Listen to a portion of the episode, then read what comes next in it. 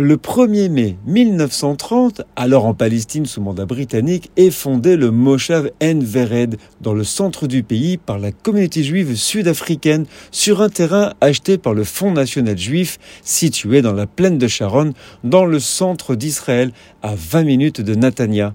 Le nom En Vered signifie source de la rose en hébreu et fait référence à une source d'eau située à proximité du Moshav. C'était l'un des premiers fondés en Palestine mandataire et il a joué un rôle important dans le développement de l'agriculture dans la région. Envered a été établi selon le modèle de coopérative agricole où les membres partagent les terres et les ressources et travaillent ensemble pour cultiver les terres et produire des aliments.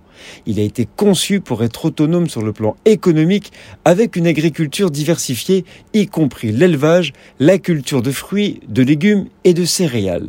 Envered a été agrandi pour absorber les nouveaux immigrants après 1940.